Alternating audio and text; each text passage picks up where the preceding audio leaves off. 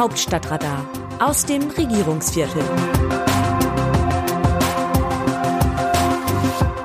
Die Macht der Frau in NRW. Henrik Wüst und Thomas Kutschaty kämpfen um das Ministerpräsidentenamt bei der Landtagswahl in Nordrhein-Westfalen am Sonntag.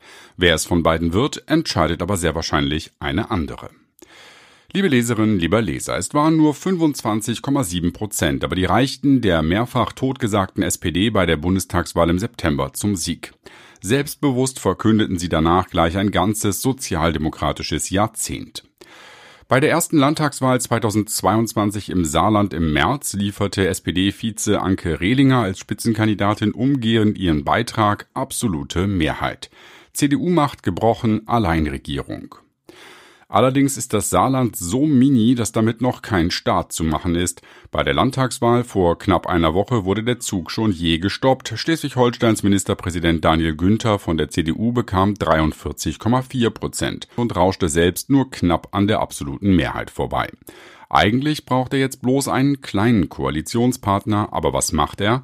Er möchte sein Jamaika-Bündnis fortsetzen, die schwierigste aller Konstellationen für die SPD, die in diesem Fall auch in den nächsten fünf Jahren keinen Fuß in die Tür bekommen wird. Sozialdemokratische Diaspora im hohen Norden und Stachel im Fleisch der Ampel im Bund, wenn es so kommt.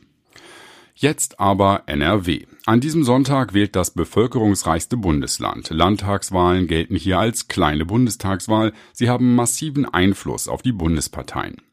Man erinnert sich an den 22. Mai 2005. Die CDU siegt im Stammland der Sozialdemokraten. Bundeskanzler Gerhard Schröder wird abgestraft für seine Agenda 2010 mit den tiefen Einschnitten ins Sozialsystem.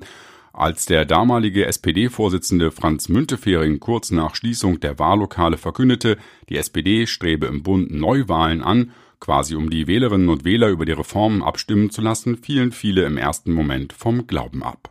Ein Kollege sagte sofort, das könne für Schröder schiefgehen. Dessen Nachfolgerin Angela Merkel erzählte später, das sei eine Kurzschlussreaktion gewesen, die ihr eine Lehre sei. Bekanntermaßen endete die sozialdemokratische Epoche unter Schröder nach sieben Regierungsjahren. Die Geschichte wäre anders verlaufen, hätte er an jenem Abend der NRW-Wahl mit Müntefering die Nerven behalten. Wer weiß, was ein Jahr später, 2006, bei der regulären Bundestagswahl möglich gewesen wäre. Es dauerte 16 Jahre, bis Olaf Scholz als neuer Bundeskanzler überhaupt in die Lage kam, von einem sozialdemokratischen Jahrzehnt zu sprechen. Nordrhein-Westfalen kann Träume wahr werden lassen oder ein böses Erwachen erzeugen. Deshalb ist die Wahl dort so wichtig. Das Besondere in diesem Jahr wird vermutlich sein, dass am Wahlabend noch nicht klar ist, ob es zu einem Machtwechsel kommt. Die beiden Spitzenkandidaten Henrik Wüst und Thomas Kutschaty liegen laut Umfragen so dicht beieinander, dass mehrere Optionen möglich erscheinen. Ministerpräsident Wüst würde gerne das christdemokratische Jahrzehnt in NRW vollmachen und fünf Jahre weiter regieren, am liebsten wie jetzt mit der FDP. Aber selbst wenn die CDU am Sonntagabend vorn lege, wird auch Kutschaty Erhebungen zufolge Chancen auf das Regierungsamt haben, wenn es für Rot-Grün reicht oder die FDP wie im Bund eine Ampel eingehen wollte. Vertragt für Wüst und Kutschaty, es steht aller Voraussicht nach gar nicht in ihrer Macht, ob sie regieren werden. Mögen CDU-Chef Friedrich Merz und Kanzler Olaf Scholz ihre Jahrzehnte ausrufen oder innerlich absagen, entscheiden werden darüber die Grünen. Genauer gesagt eine Frau, Grünen Spitzenkandidatin Mona Neubauer. Das stärkt wiederum die ohnehin derzeit stark auftretenden grünen Bundesminister Annalena Baerbock und Robert Habeck, die ihre eigene Agenda für das nächste Jahrzehnt haben.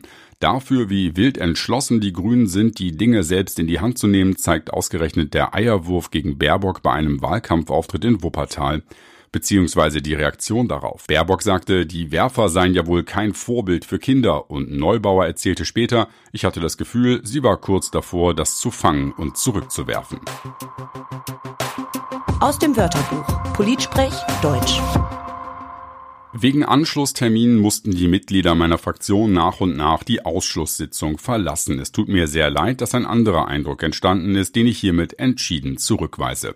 Markus Faber, verteidigungspolitischer Sprecher der FDP in einer Pressemitteilung am Freitag, den 13.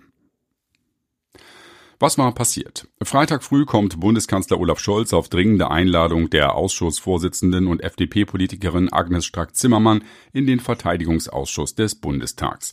Er soll Fragen zu den Lieferungen schwerer Waffen beantworten. Eine Gruppe um den FDP-Abgeordneten Faber verlässt die Sitzung aber vorzeitig.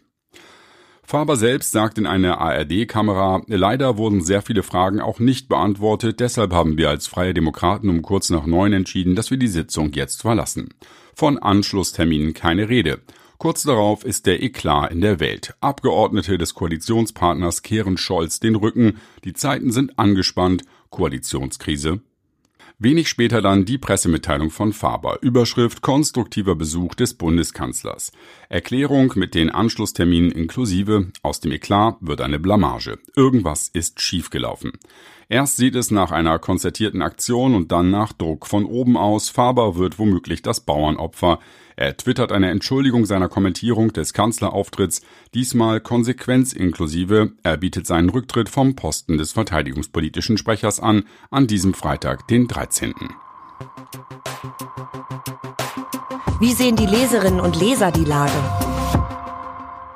An dieser Stelle geben wir Ihnen das Wort. Hartmut Löschner aus Langenhagen zu Steven Geiers Kommentar zur Steinmeier-Zelensky-Aussöhnung. Es ist sicherlich zu begrüßen, wenn nach den Verirrungen in den Beziehungen zwischen Deutschland und der Ukraine wieder der Weg von Respekt und Anstand miteinander gesucht und hoffentlich auch gefunden wird. Allerdings fällt es mir schwer zu erkennen, dass es mit den Reisen von Frau Baerbock und Frau Baas ein gesichtswahrender Ausweg gefunden wurde. Ich hätte erwartet, dass Herr Zelensky und vor allem der ukrainische Botschafter bekannt hätten, dass sie sich total im Ton vergriffen haben, doch da ist Stille im Wald. So bleibt zum Schluss, Bundespräsident und Bundeskanzler geben klein bei. Die öffentliche Herabwürdigung wird zum Missverständnis erklärt, ein trauriges Bild von Souveränität. Da muss man sich nicht wundern, wenn einige darin ein Signal sehen, auch im Land respektlos mit Politikern umgehen zu können. Christian Franke aus Gießen zur Debatte über Verteidigungsministerin Christine Lambrecht. Die Aufregung um die rechtlich zulässige, weil von Frau Lambrecht privat bezahlte Mitnahme ihres 21-jährigen Sohnes in einem Bundeswehrhelikopter mit anschließendem Urlaub kann ich nicht nachvollziehen. Die meisten fordern eine familienfreundliche Work-Life-Balance und das meines Erachtens zu Recht. Warum darf das nicht für eine Ministerin gelten? Sie hat doch eine Stellvertretung, sodass ihr Ministerium nicht führungslos ist und sicherlich ist sie für Notfälle mobil erreichbar. Der Verweis auf den Ukraine-Krieg überzeugt mich nicht, denn deutsche Soldatinnen und Soldaten sind dort nicht im Einsatz. Wir sollten keine übermenschlichen Anforderungen an unsere Politikerinnen und Politiker stellen, sonst macht niemand mehr diesen zeitraubenden, aber im Vergleich zur Wirtschaft schlecht bezahlten Job. Wolfgang Wünsch aus Hannover zum selben Thema. Frau Lambrecht begründet die Mitnahme ihres Sohns im Regierungshubschrauber mit ihrem Mangel an Privatleben. Wie privat ist es eigentlich so im Hubschrauber? Es ist gewiss schon schwer, Beruf und Familie in Einklang zu bringen. Ihr Problem teilen übrigens sehr viele Soldatinnen und Soldaten. Also ihr Söhnchen muss mitfliegen im Hubi von Mutti. Der Kleine kann nämlich nicht allein mit der Eisenbahn von Hamburg nach Sylt fahren. Bernd Bosecki zu dem vom Bundestag beschlossenen Entlastungspaket. Es ist schon erstaunlich, dass diese Regierung das Gesetz so in den Bundestag eingebracht hat. Auch Minister, Abgeordnete, die besser verdienen, bekommen 300 Euro Entlastung. Rentner mit etwa 1300 Euro im Monat gehen leer aus. Da fragt man sich, warum die Rentner ausgeklammert wurden. Die jetzige Rentenerhöhung ist kein Argument, da Arbeitnehmer auch Tariferhöhungen bekommen werden. Der Rentner ist auch vom Strom- und Gaserhöhungen betroffen. Alle anderen Ermäßigungen sind auch für alle Bürger. 9 Euro für den ÖPNV, Spritpreisnachlass 30 Cent pro Liter. Hier haben die Regierung und ihre Parteien versagt. Das Autorenteam dieses Newsletters meldet sich am Dienstag wieder, dann berichtet mein Kollege Markus Decker. Bis dahin Text Christina Dunz, am Mikrofon Jan-Bastian Buck.